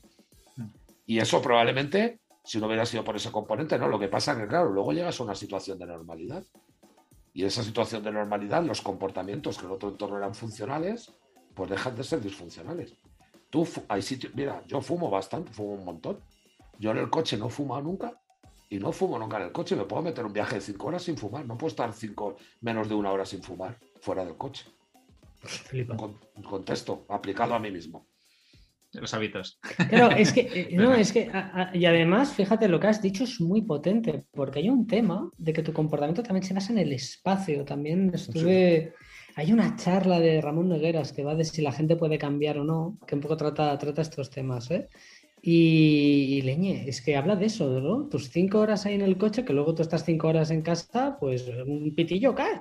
Mm. Y, la cosa está en que, pues, en cambio en el coche, ¿no? Por eso yo dejaría de fumar sin ningún problema si viviera en un coche. Todo el tiempo de mi vida. a tomar por saco. Es, no, es tan absurdo como eso. Me refiero que es tan absurdo como eso muchas veces las cosas, ¿no? Y tiene mucho que ver con, bueno, pues con cuestiones que, que nos perdone la gente que nos escucha por este devaneo que nos hemos dejado llevar, pero que, claro, tiene que ver con toda la complejidad de esto de lo que estamos hablando. Maldita vez otra que sea la palabra complejidad, pero me refiero de que cuando estamos hablando, no todo es tan mecanicista. Hmm. Mira, hay, un, hay, un, experimento súper curioso sobre el tema de los incentivos grupales que había un experimento que se hizo por ahí por los años 90, ¿vale? Y era un experimento natural, en un trabajo en una, en una plantación, ¿no? En el que se hacían cuatro, eh, equipos de cuatro personas para, para recoger naranjas, ¿no? Y se intentaron hacer grupos experimentales y de control, ¿no? Y había el mejor resultado es que luego cuestionamos a las corporaciones cuando ponen a competir a sus trabajadores. Pero es que en el experimento, con una buena muestra, el mejor resultado era cuando ponías a un binomio a, competir, con el otro binomio dentro de un equipo de cuatro. Hmm, mucho, mejor, resultados que cuando lo ponías a compartir con otro grupo de cuatro o cuando ponías a competir a los cuatro individuos por separado. Pues el mejor resultado a nivel de productividad cuando ponías a competir a dos y dos dentro de un mismo equipo. Fijaros lo, Muchas veces cuando se hacen experimentos para validar determinadas cosas, salen cosas que te, que te, funden los plomos. A mí, por lo menos, cuando leía este tipo de cosas, muchas veces decía, vamos a ver, es, antiintuitivo totalmente. Porque o pones a competir a los cuatro, o juegas a la lógica de nosotros contra ellos, pero es que aprovechas lo mejor de las dos cosas dentro de un mismo grupo. Y generas alianzas y competencia perdón, relaciones de colaboración y de competencia dentro de un grupo y se dispara la productividad. Cuando pones a competir entre iguales, alucina, tío. Sí, a mí me cuadra... Es mítico, ¿eh? Mm, a mí me cuadra, por ejemplo, de cosas que con el fenómeno este del freeriding, ¿no? Que, comentabas antes, ¿no? Y que están bastante relacionadas con lo del experimento. A mí lo que. Cosas que, sí que creo que funcionan, ¿no? Y que un poco por lo que. Por en mi experiencia, ¿no? Es que eh, al final el fenómeno este del free riding, ¿no? De que haya alguien que contribuya menos, ¿no? Eh, se reduce, se reduce con el, con el, tamaño del equipo. O sea, es decir, a medida que se reduce el tamaño del equipo. O sea, es decir, equipos más pequeños es mucho más difícil hacer eso, free, riding, ¿no? Mm. Eh, luego también ocurre si se visualiza, si se visualizan las contribuciones ¿no? de, de, cada uno, si hay una forma de visualizar eh, aunque no haya un objetivo explícito, pues evidentemente pues todo el mundo, digamos, pues tiene como, como más, eh, bueno, pues tiene una presión de, pues más de, los como la presión de, el peer pressure, ¿no? Digamos, la presión de grupo. Y luego, claro, lo que dices ahí al final es como si creas dos subequipos, ¿no? Digamos, dentro, ¿no? En la, casa, el caso de este experimento, al final creas dos subequipos, que es, que es como si lo hubieses reducido el equipo a, a, dos unidades, ¿no? Digamos, a, a, un equipo lo hubieses dividido en, en dos mini departamentos. Sí, pero lo que haces es abrir el umbral de competición. Sí, pero entre los dos, digamos, entre mm. dentro de ese grupo de dos, e, ellos dos se controlan que si uno mm. no rinde, o sea, el otro le va, le va a presionar para que lo haga y mm. luego entre ellos quieren ganar, ¿no? Tienen el... claro, claro, no, no, por eso digo que al final, claro, que tiene una lógica aplastante, pero es que hasta que no lo ves, eh, son como detalles que no caes, ¿no? Pero claro, la lógica es aplastante. Pero yo creo que es, un fenómeno como de subdivisión, o sea, de estás jugando ahí y efectivamente, además, eh, sí, de, grupo y, competi competición. Sí, de, cirugía, de fine tuning, ¿no? De afinar muy bien. O sea, como de, ah, eso me parece maravilloso, ¿eh? me parece glorioso. Sí. Y, un poco por seguir también con el tema, que, ¿cuál es, o sea, eh, más de que sea de grupo, de, dentro de las empresas, cuál es un poco tipos de desalineamientos de incentivos que más que más os llaman la atención o que más, eh, o sea, más sonados o que más impacto tienen o que cuáles son los que más... A ver, eh, eh, madre mía. Em, no sé si es el, a ver, no, más sonados o los más oh. típicos. A ver, el primero que me ha venido a la cabeza es uno que he vivido no hace mucho, en, el, en un tramo de los últimos dos años, ¿vale? Por si algún cliente me, me escucha, ¿vale? Era, era un proyecto, ¿vale? En el cual básicamente en la alta dirección del proyecto lo, compraba y súper bien, ¿vale? Pero implicaba eh, que los comerciales hicieran una serie de cosas bastante diferentes a lo que ellos estaban acostumbrados, ¿vale? Eh, y fue muy, muy interesante porque este proyecto, bueno, que todavía, que todavía sigue, Em, la verdad que les va bastante bien. Pero recuerdo que al principio em, a esta gente sí que es verdad que al principio lo, entendía, lo entendían cuando se lo explicabas y le hablabas de los beneficios, ¿no? Y tal, para, para, hacerlo, ¿no? Lo explicabas el por qué debía hacerlo, ¿no? Y lo que le debía de motivar para hacerlo. Lo compraba y estaba dispuesto y tal, pero luego el proceso que también lo mencionas el capítulo del cambio, ¿no? Que todos hablamos del cambio como un estatus de casi teletransporte, que estás allí pero no te fijas en el proceso, pues fue bastante arduo y tardó como cerca de nueve meses enseguida conseguir el output eh, adecuado, que era lo que, lo que estábamos buscando. Y, o sea, en esos primeros nueve meses hubo desalineamiento entre lo que quería dirección que hicieran los comerciales y lo que estaban haciendo los comerciales porque mm, lo estaban haciendo pero de aquella manera, con poco mimo, etc. ¿no? Hasta que, hasta que hubo un momento que se alinearon los astros y hubo un comercial que dijo, oye, un momento, que acabo de darme cuenta de que esto tiene sentido, porque mira, lo acabo de hacer y me ha funcionado. Entonces le he visto el sentido, ¿no? Que el capítulo de la felicidad hablamos de no busques la felicidad, busca el sentido, ¿no? Busca el, el meaningfulness, creo que hablamos, ¿no? ¿Meaningfulness? Sí, sí, sí, mm. creo. Em, y le encontró el sentido a la cosa. Estuvimos nueve meses, fíjate, con varias charlas y tú se lo decías, se lo decías, se lo decías. Y, y, sí, entra por un lado, pero sale por el otro. Y fue en el momento que ejecutó el proceso y vio el output que dijo, oye, un momento, tiene sentido. Y esa persona hizo que Claro, todos los comerciales compañeros vieron lo que consiguió y dijeron, leño, yo también quiero. Y esa fue la semilla, pero tardó nueve meses, ¿eh? Poca broma. Dos años después todavía siguen, ¿eh? Y tal, y la verdad que está súper bien y, les va genial. No he dado nada de detalles, aquí imaginación al poder, ¿vale? Pero eh, desalineamiento, ¿no? ¿Cuál es la causa del desalineamiento? Es el, no encontrar el sentido muchas veces ¿eh? en, aquello, porque te pone a explicar eh, cuál va a ser la gratificación, si me permite, Manu, usar ahora este término, ¿vale? El, premio, te pueden enseñar el premio, te pueden enseñar la, la, zanahoria para que tú como un burro camines, ¿no? Pero a veces no va así. Mm, y, las cosas tardan un tiempo. Sí, que no hay, no hay compromiso, ¿no? Y entonces, pues. ¿Cómo lo ves, Manu? Bueno, es que, fíjate, aquí hay un. Yo, centrándome ahora un poquito, de nuevo, en el tema de, los incentivos a, grupos, ¿vale? Al entorno grupal, hay dos situaciones en el cual. Dos situaciones, como siempre decimos, ideales, ¿no? Que casi el 99% de las situaciones son una mezcla en el que, por ejemplo, se puede identificar, cuando hablamos eso de, los free riders y demás, y tal, eh, que entonces un análisis del grupo identificas que de cara al bien común de ese grupo hay un número determinado de cooperadores y un número de desertores. Del objetivo grupal. O sea, los que están trabajando para conseguir objetivos y los que están desertando de esos objetivos, que son los que se benefician luego de, del resultado del incentivo grupal, ¿no?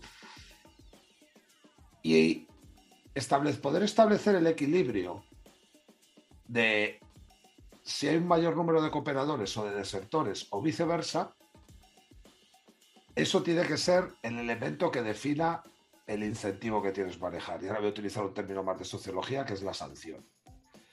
Cuando los cooperadores son mucho mayores que los desertores, pues evidentemente la sanción debe ser positiva, ¿no? Y, el, y la gratificación debería ser un premio. Pero en el momento cuando los cooperadores empiezan a ser menores que los desertores, evidentemente no debería ser el premio, sino que debería ser el castigo, porque tú lo que tienes que intentar es modificar el comportamiento de unos en base a sanciones. Tío que está muy desmotivado, tú ya le puedes dar muchos premios, si es un desertor. Lo único que te queda es la sanción negativa, un castigo para modificar la conducta. Es probable que el premio, el incentivo positivo, no lo mueva. Hmm. Una, pregunta, ¿eh? y es de intrahistoria de tres cisnes negros. ¿Un desertor es un misfit? No tiene por qué, ¿verdad? No, no tiene por qué. Porque un misfit es un, un, un, tipo de comportamiento que está mucho más allá de los objetivos en base a esto de lo que sean los, los estos. O sea, un misfit no tiene por qué ser por naturaleza un tipo que quiera vivir del trabajo de los demás. Puede que coincida en algunos casos, pero por naturaleza lo tiene que ser. Y un desertor puede ser un tío integradísimo. Lo que pasa es que intenta aprovecharse del trabajo de los demás, porque el premio va a ser común y va a ser a repartir. ¿Vale? Entonces se pueden dar cruces, así como lo entiendo yo. Y puede haber un misfit que sea un desertor, pero puede haber un misfit que sea un cooperador. O sea, soy un inadaptado a la cultura de la empresa, a la realidad de la empresa, pero, he hecho un cable, claro. pero en, caso de eso, incentivos y tal, lo que pasa es que soy un tipo que soy inadaptado, que, tengo un comportamiento inadaptado, ¿no? Que tiene mucho más que ver con la cultura, ¿sabes? Y con, y con el marco social donde te mueres, ¿vale? Otro de los elementos, esto lo he visto, ¿eh? Esto lo he visto mucho, ¿no? O sea, sacar el látigo cuando no procede y sacar el premio cuando no procede. O sea, estás completamente, de nuevo, un desalineamiento, ¿no? el gran problema que tienen los incentivos es el, desalineamiento en todos los vectores. O sea, el, el público, el agente seleccionado no es el, no es el adecuado, el objetivo no es el adecuado, al final es una cuestión de alineamiento, ¿no? O sea, para que, para que una arquitectura de objetivos de incentivos funcione, tiene que haber un, un alineamiento en diferentes elementos. Y en el momento que hay un mínimo de desalineamiento, hasta luego, Lucas.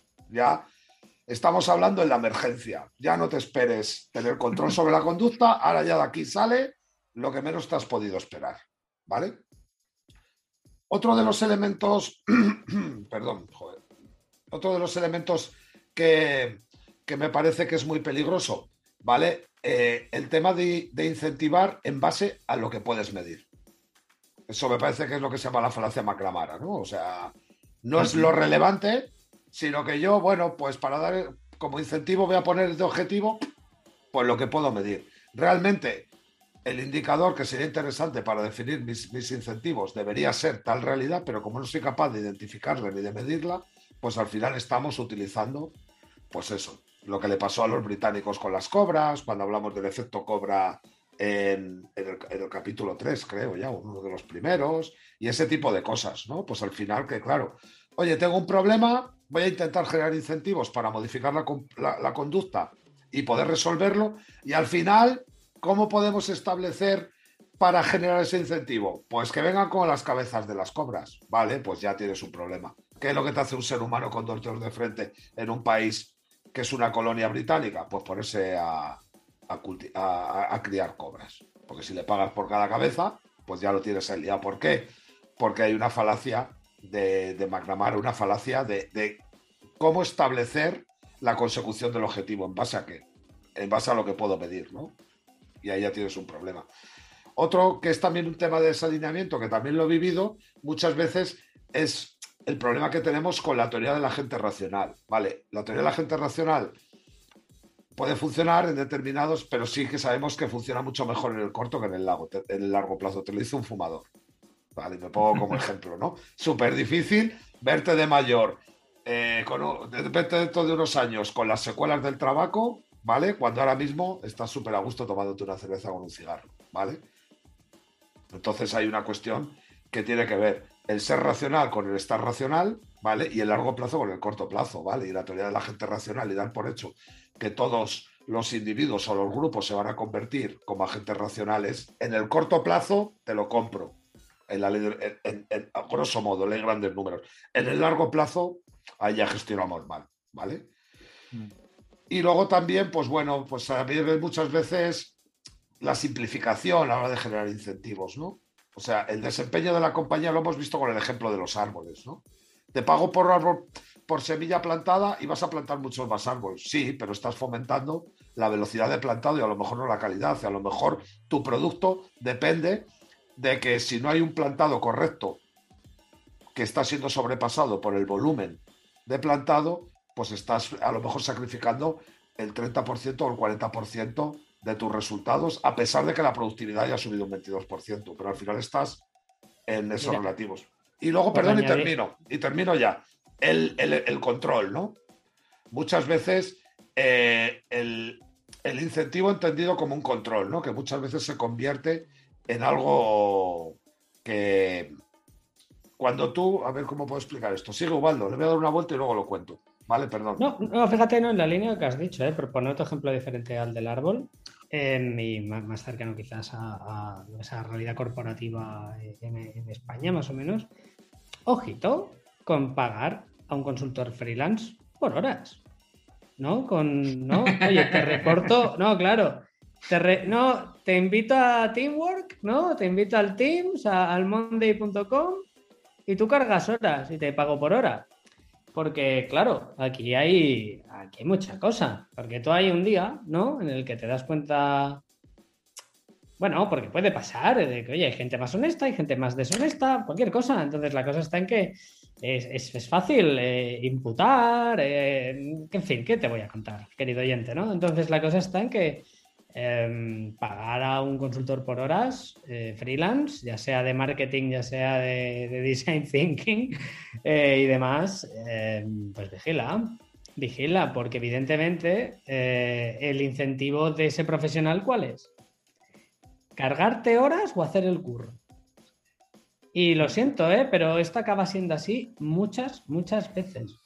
Y si quizás, oye, tenemos un proyecto una, o un proyecto que es de relación larga y demás, y el sueldo de la factura que te voy a lanzar cada mes va a depender de las horas que yo he invertido en este proyecto, créeme que el montante va a ser uno determinado. Muy probablemente sea más, sea más beneficioso para ti e incluso para el consultor definir objetivos, simplemente definir planes de trabajo de, me lo invento, tres, seis meses, nueve meses o en función del proyecto, ¿no? Pero, y con fees cerrados. Office cerrado es más variable, ¿no? Pero por horas, cosa que, claro, del 2020 para acá lo estoy viendo más. Em, hay, cosas, no funciona. Desalinea totalmente, desalinea totalmente lo que quiere uno y lo que quiere otro. No funciona. Claro, a mí, por ejemplo, hay un tema conectando con esto que me parece interesante, ¿no? Y de, y de negocios bien hechos, bien construidos. Me refiero a coherentes y sólidos, ¿no? Yo, por ejemplo, eh, bueno, eh, hay una startup en España que, conozco porque, bueno, pues porque tengo un muy pequeño fondo eh, ahí dentro que, estoy haciendo para mi hijo, que es Indexa Capital. Me imagino que habéis oído hablar de ella. Y en una entrevista mm. a, uno de los fundadores eh, decía que, claro, que evidentemente en los servicios de asesoría que dan, que en Indexa no hay variables. Es que es completamente el incentivo, la única manera de poder tener controlado un incentivo volcado en el servicio al cliente y a las necesidades del cliente es que tú no puedes incentivar a que tus comerciales hagan determinados aspectos en base a tener bonus, porque al final se va a imponer sus incentivos sobre las necesidades del cliente. ¿Qué mm. pasa? Que al otro lado tienes a la banca, que claro, es que claro, estás incentivando a los directores de oficina, a los comerciales, que si venden un, determinado depósito, se llevan un 4 de comisión y si venden el otro es un 2. Joder, ¿cuál te van a vender? Pues el del 4, aunque te convenga el del 2. ¿Entiendes? O sea, es que, claro que los incentivos están en todas partes. Es que Waldo, claro, lo decía, es que eh, eh, es un elemento que está en las compañías, o sea, customer centric.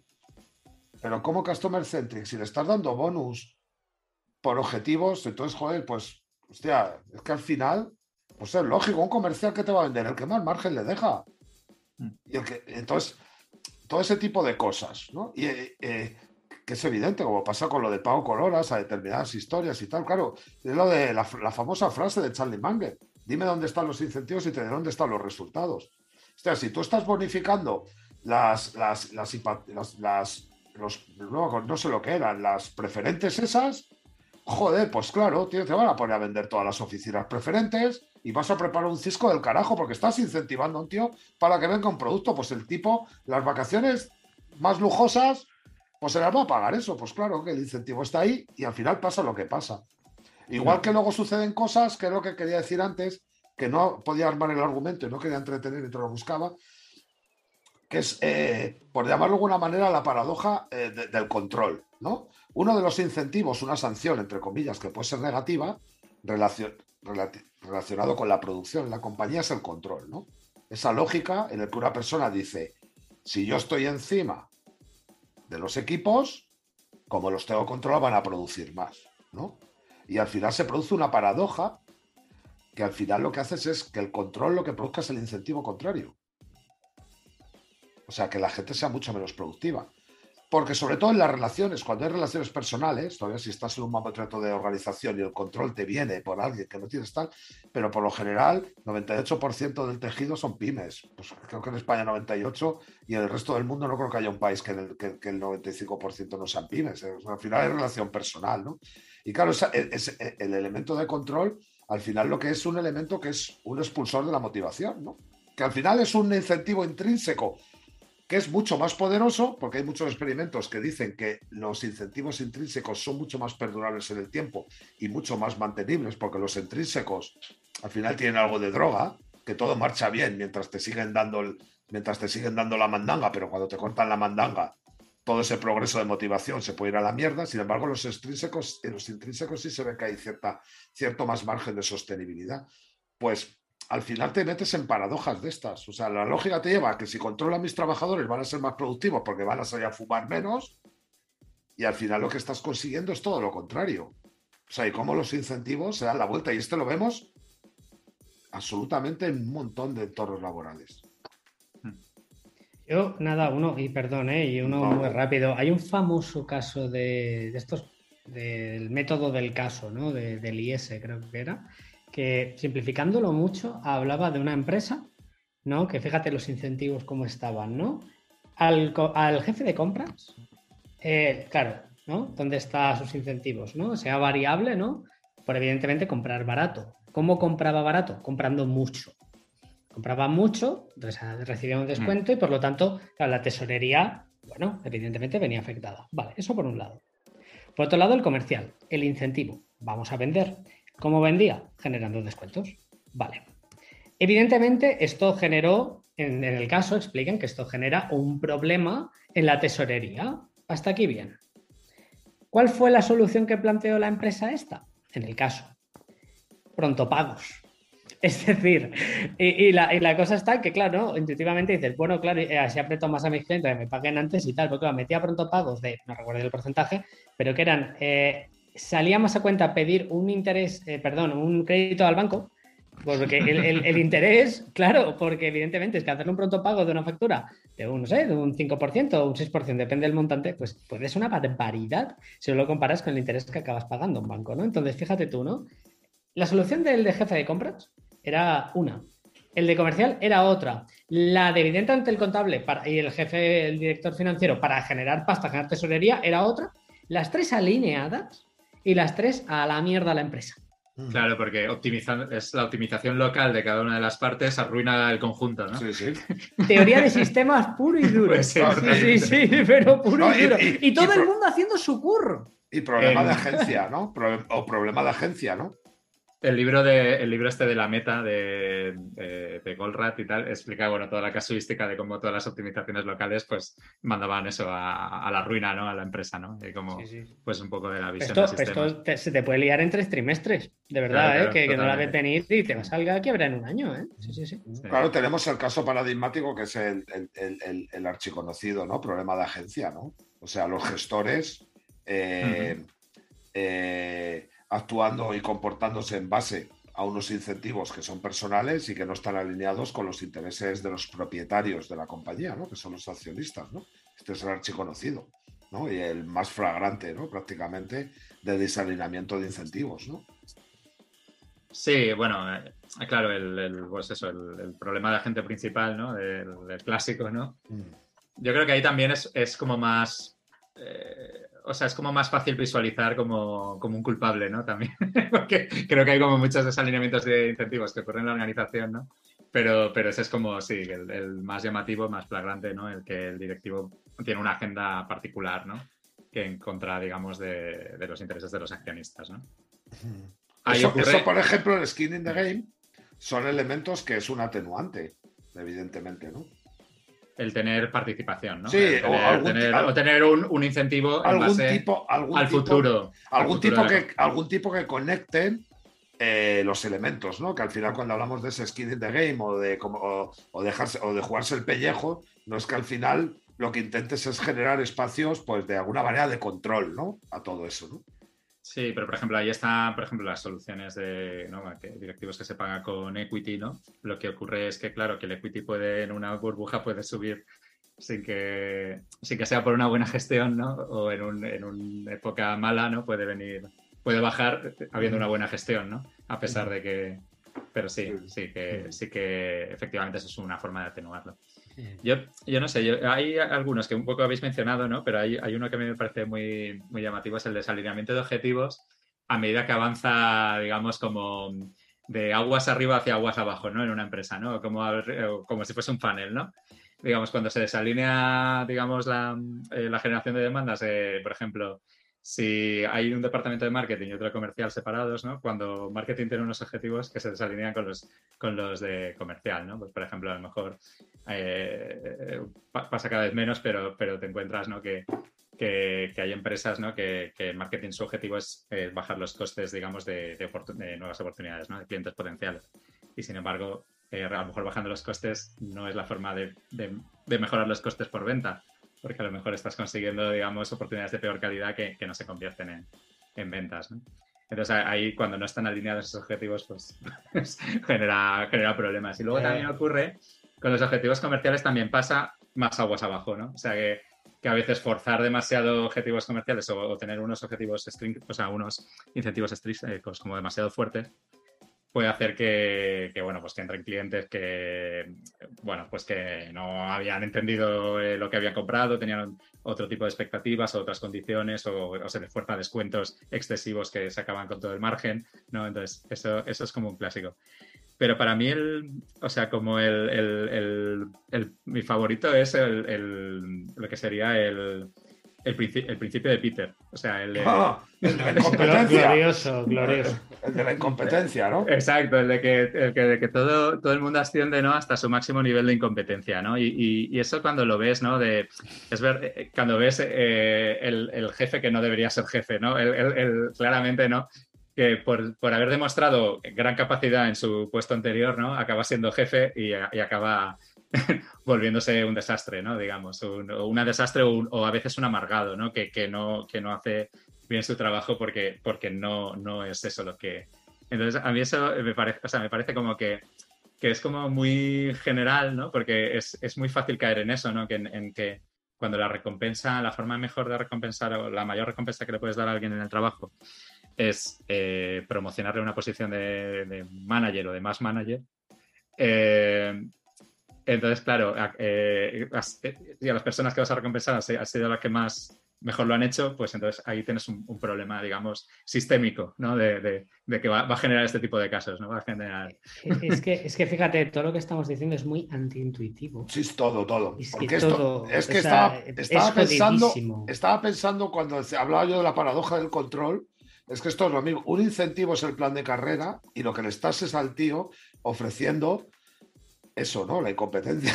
o sea, al final, o sea, lo que es, ¿sabes? O sea, es que lo piensas y en el fondo el gran problema, ¿no? y lo avanzábamos al empezar de esto, es que están claros lo que son, están claros dónde están, están claros cómo están, pero los incentivos tienen un problema brutal eh, en lo que es en, su diseño e implementación. Y sobre todo en las segundas derivadas, ¿no? Es que muchas veces eh. tenemos sensación de falso control este es el incentivo para conseguir esto y tal, todo perfecto. Venga, segundas derivadas, hasta luego, ahí se va todo. Se va, ¿sabes? Se va, porque es que vas viendo que se pierde el control. Para empezar, porque los comportamientos no son tan racionales, X, porque los contextos se modifican mucho más rápido que tú puedas modificar los incentivos, y al final te vas dando cuenta que es una carrera muy complicada y cuesta mucho ver incentivos que, estén mal diseñados más allá del ser español y hacerte funcionario. Ese está perfectamente. Ese yo creo que ese es el mejor incentivo. ser español y, orientar tu carrera al sector público. Creo que ese es el más robusto que hay. Sí, es consistente, no, falta, no falta demanda, no falta. No, no hay, no hay brecha, no hay brecha. no hay fisuras.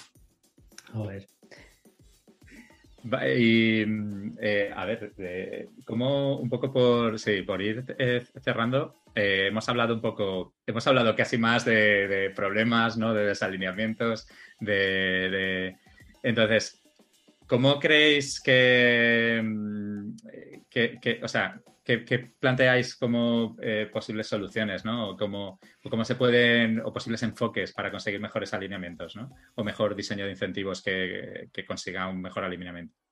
Yo, no me atrevo a empezar aquí, eh, Manu. Bueno, debe empezar esta parte. aquí, esto corresponde a. Aquí correspondería una respuesta de no tengo ni idea, ¿vale? Porque Claro, suena mucho a que parece que son cosas que van a ser plug and play, ¿no? Que como que mm. el objetivo, el incentivo se diseña si consigues tal y, para nada, ¿no? Porque, claro, bueno, tiene una serie de oh. elementos sobre los cuales no tienes control, pero bueno, algunos elementos que nos puede dar. Esto además es un tema que, que no es cosecha propia, algunos sí, otros no, pero es eh, parte de, de, hecho, de un, de un, hilo de Twitter que, que nos recomendaste tú en el, en el, Telegram, ¿no? Que lo estuve leyendo de, de Sahil Bloom. Ah, ¿Vale? Sí, que él hablaba de, bueno, pues lo definía como, de alguna manera, su framework, ¿no? Para el diseño de incentivos, ¿no? Que es una serie de componentes al cual, a los cuales deberíamos estar atentos, ¿no? Eh, hacer una profunda reflexión sobre los objetivos realmente que se quieren conseguir, porque muchas veces eh, la estructura y el contexto no lo permite y hay que dedicarle una pensada un poco más en profundidad. Joder, lo habéis hablado vosotros antes. Si tienes una organización que funciona en silos, básicamente como en el experimento ese de los cuartetos de personas cogiendo naranjas, pues evidentemente los objetivos deben de tener un, un, planteamiento que no puede ser un objetivo tradicional de que los incentivos están alineados a cada uno de esos departamentos con objetivos divergentes, etcétera, etcétera. ¿no?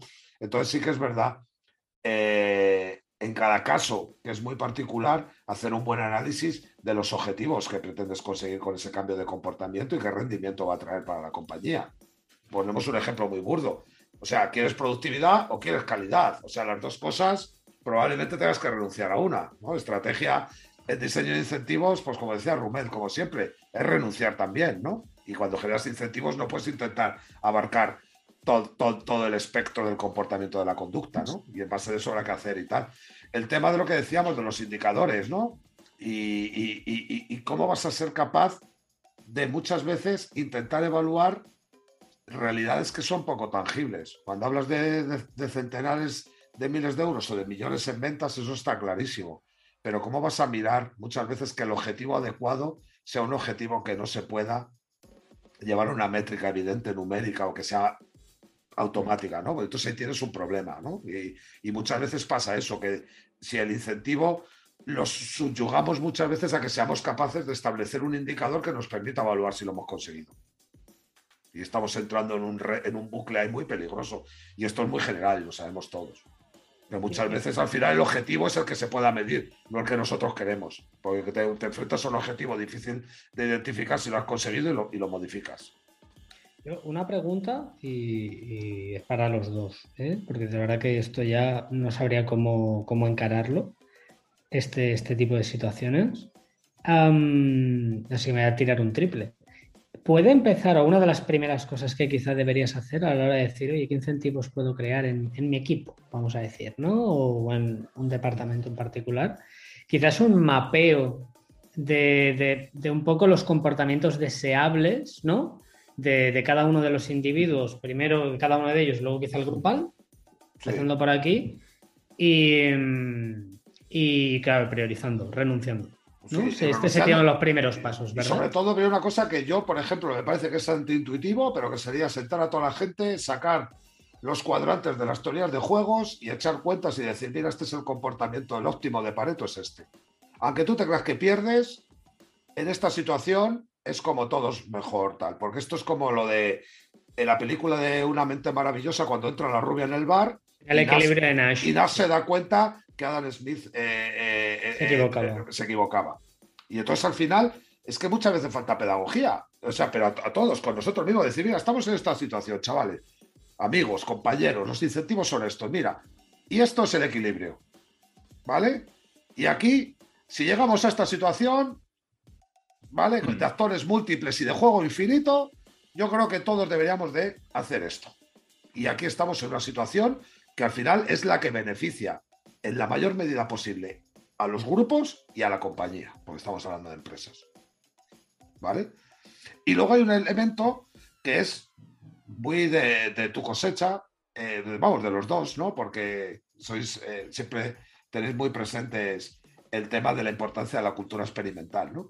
Y es también, joder, tener claro los riesgos y los efectos, ¿no? Tú vas a meter una movida de incentivos y vas a preparar una historia como la de Wells Fargo, que vas a pagar a la gente por cuenta creada, te van a creer millones de cuentas falsas y te vas a ir a los tribunales.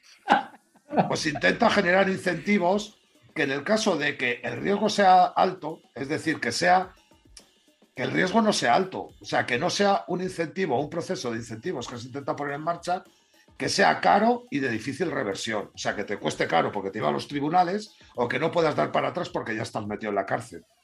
Vale, intenta generar sistemas de incentivos que en el caso de que no marchen y no estés consiguiendo el cambio de comportamiento alineado con los objetivos reales que has marcado, pues que te sea sencillo dar un paso atrás en cuanto a, recursos, que sea barato retroceder, ¿vale? Y que sea de fácil reversión. Si tú estás fichando a comerciales diciendo que le vas a dar un 30 de comisión de 30 estás generando unos incentivos que pueden ser perversos y que encima son de difícil reversión, porque se los has puesto por contrato, te los comes con patatas. Hmm, y a lo mejor Y luego es el tema ese, ¿no? Y hablaba de ese, que lo he dicho con lo de hablar claramente, que es la claridad y la fluidez de decir, oye, esta estructura tiene por objetivo que lleguemos a un punto óptimo en el que nuestros intereses personales y los intereses del grupo y de la compañía salgan lo beneficiados. Todos tenemos que perder algo en nuestros intereses más particulares, pero podemos llegar a una, situación óptima. la compañía gana, el grupo gana y el individuo gana. ¿Que tú vas solo a ganar como grupo? Pues probablemente las otras dos partes pierdan. ¿Que tú te centras solo en que gane la compañía? Pues posiblemente pierdas, porque te metas una paradójica, por ejemplo, como la del control y motivación. Entonces, la transparencia de ver, oye, esto es una situación, esto es teoría de juegos, esto es una situación complicada. Pero hay escenarios que son los mejores. O sea, esto lo que pasa que es grupal y, no es juego de suma cero. Y además es un juego infinito, pero sería, en el caso del dilema del prisionero, pues que tengas la oportunidad de hablar y decir, oye, que si actuamos así los dos, vamos a tener la oportunidad, joder, el dilema del prisionero no puedes, porque se basa en, en, que la situación no pueden hablar antes, pero joder, es que tú tienes la situación de hablar, ¿vale? Y que de forma transparente y diciendo lo que hay, puedas llegar al escenario más favorable para todos. Y yo creo que eso ya es una cajita de herramientas con tus alicates y tus cosas para ponerte a diseñar arquitecturas de incentivos. Para empezar.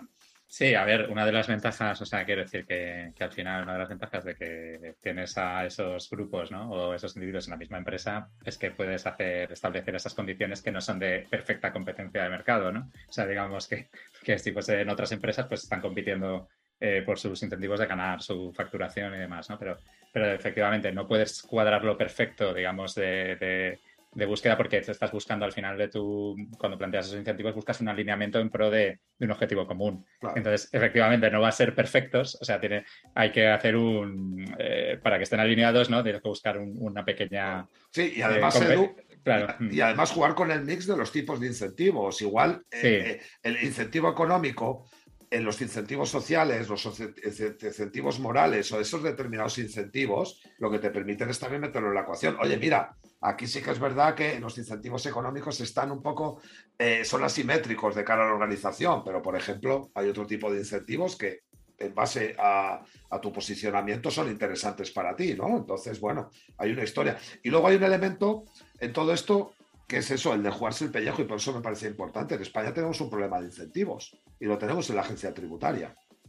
Las, eh, eh, eh, regularizaciones y las inspecciones están incentivadas para los, para los inspectores de Hacienda. Bueno, para, para, más señas el documental este, ¿no? De hechos probados. Sí, pero aparte de eso, joder, mételes por lo menos skin in the game. ¿Vale? Cuando haya sido erróneo su procedimiento, ese bonus, no te digo solo que le quites el bonus, sanción negativa también. ¿Vale?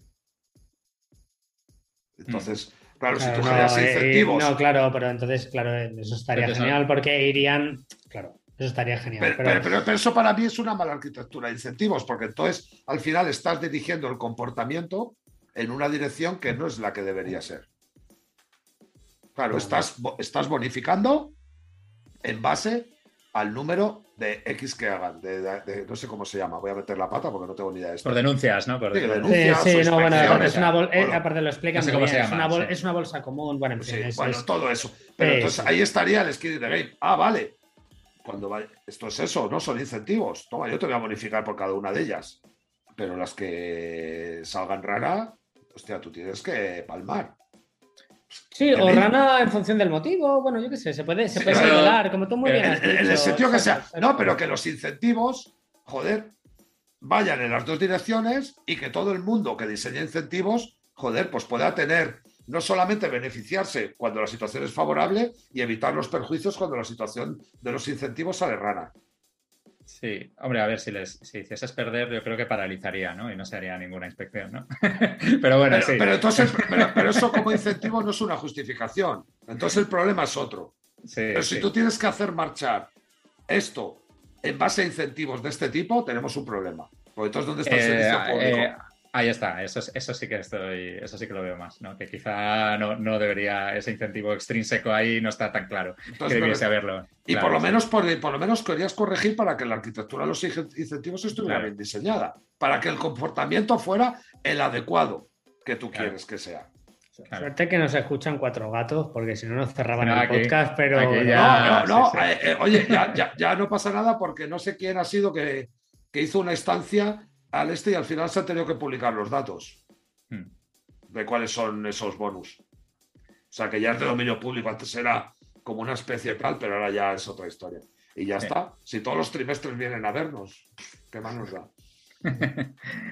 eh, eh, eh ¿quieres entonces añadir algo de sobre lo que ha comentado Manu? No, no, no. Yo ya si quieres ya cerramos y. Bueno, cuento yo, cuento yo. Ah, vale, vale, perdón. Sí, no, yo ya estoy, si. Vale. Pues, eh, a ver, yo un poco lo que es, eh, o sea, coincido mucho con, con, el, con el tema de cómo, de, cómo son los objetivos, ¿no? de cómo se diseñan los objetivos.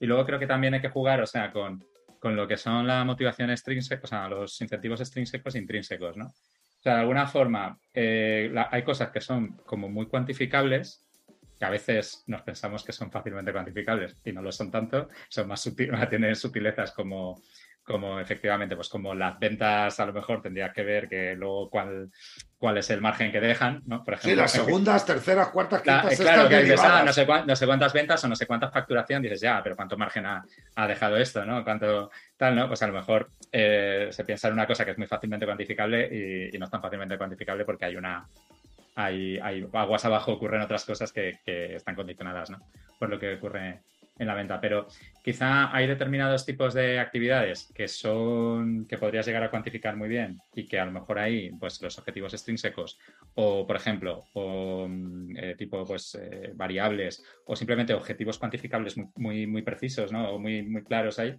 eh, creo que, que, sí que pueden funcionar ¿no? en esta operativa pero cuando las cosas ya no son tan fácilmente cuantificables es cuando cuando pues por ejemplo o que no mm, es tan, o sea, que es muy difícil eh, relacionar eh, la acción con el impacto que genera, ¿no? Si tú quieres, si dices, vale, este, quieres generar este impacto en el negocio, pero, pero puedes, si lo intentas hacer eh, como cuantificado, intentando forzar como, como, cuantificarías lo otro, a lo mejor pecas de cortoplacismo, ¿no? En, una actividad pues creativa que, que, a lo mejor estás construyendo algo pues con un impacto a más años, ¿no?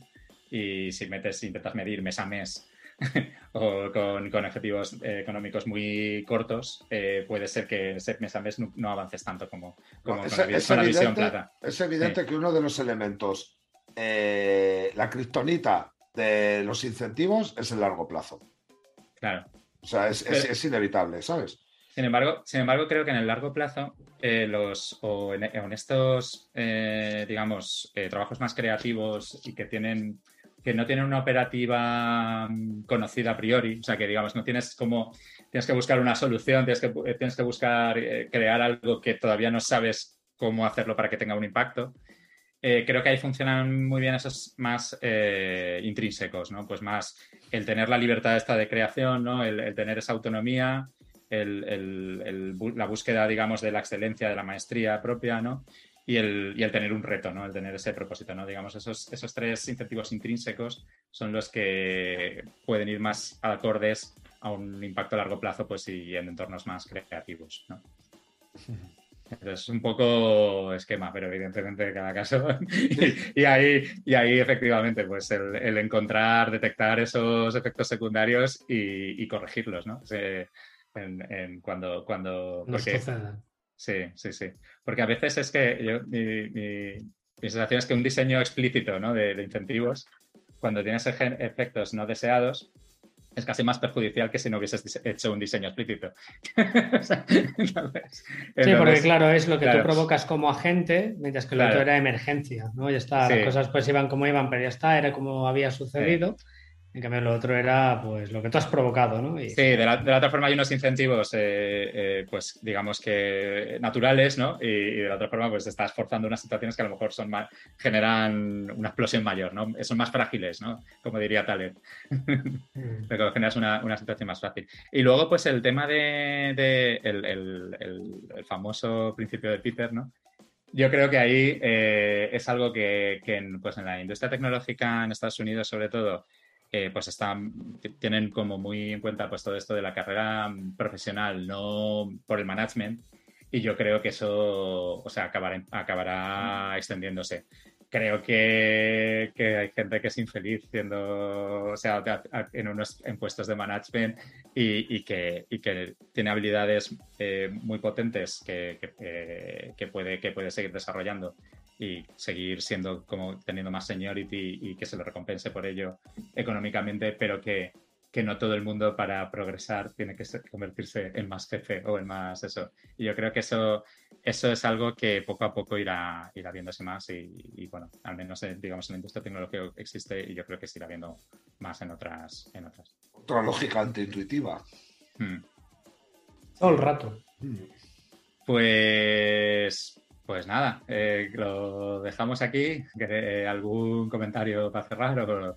Nada, eh, fíjate, mm, lo que hemos estado diciendo es que la gestión de los incentivos está muy alejada de lo racional, de lo que se te ocurre un rato pensando y es muy antiintuitivo. Creo que es una de las palabras que podrían definir este, este podcast que, y que no, que evidentemente tienes que alejarte de ese pensamiento economicista en el cual pues yo creo que mucho ingeniero es feliz, ¿no? Porque de repente es, hostia, puedo hacer que la gente haga lo que yo quiera, sí, ¿no? Con, un Excel, qué guay, ¿no? Y, qué va, qué va, qué va. Hay comportamientos emergentes, hay contexto, hay, hay psicología y qué va. Es, es, es el gran follón. Así que, bueno, pero es muy divertido, o debe ser muy divertido. Eh, Manu, una frase también para cerrar. Sí, no, yo es que he hablado mucho ya, no quiero abusar, ¿sabes? De verdad, pues es un tema que me mola mucho y tal, ¿no? Y, y, se me abre, tengo cosas en la cabeza que no quiero decir porque si no, no nos vamos. Que hay una cosa muy bonita que son las normas sociales y el comportamiento, la, la sanción entre los iguales en, en, los incentivos grupales y todo eso, pero eso para otro día. Mm. Ahí os lo dejo. Pues a ver, sí, yo simplemente eso, que, que efectivamente es un tema que tiene muchas, eh, muchas situaciones y no cada situación es muy particular, ¿no? Si, siempre hablamos del contexto en los capítulos, pero este es especialmente sensible, ¿no? Y, y, que simplemente, pues eso, yo creo destacar un poco que, que, que, es, que, una parte de los incentivos muy importante son los incentivos intrínsecos, ¿no? Y que, y que bueno, que a la hora de, de diseñar incentivos, pues hay que tenerlos en cuenta. Y nada, y nada, y con esto nos despedimos y muchas gracias por llegar hasta, hasta, aquí, en el capítulo. hasta dentro de dos semanas, chicos. Y hasta dentro de dos semanas. Un abrazo. Cuidaros, Edu, Hasta pronto. Hasta luego.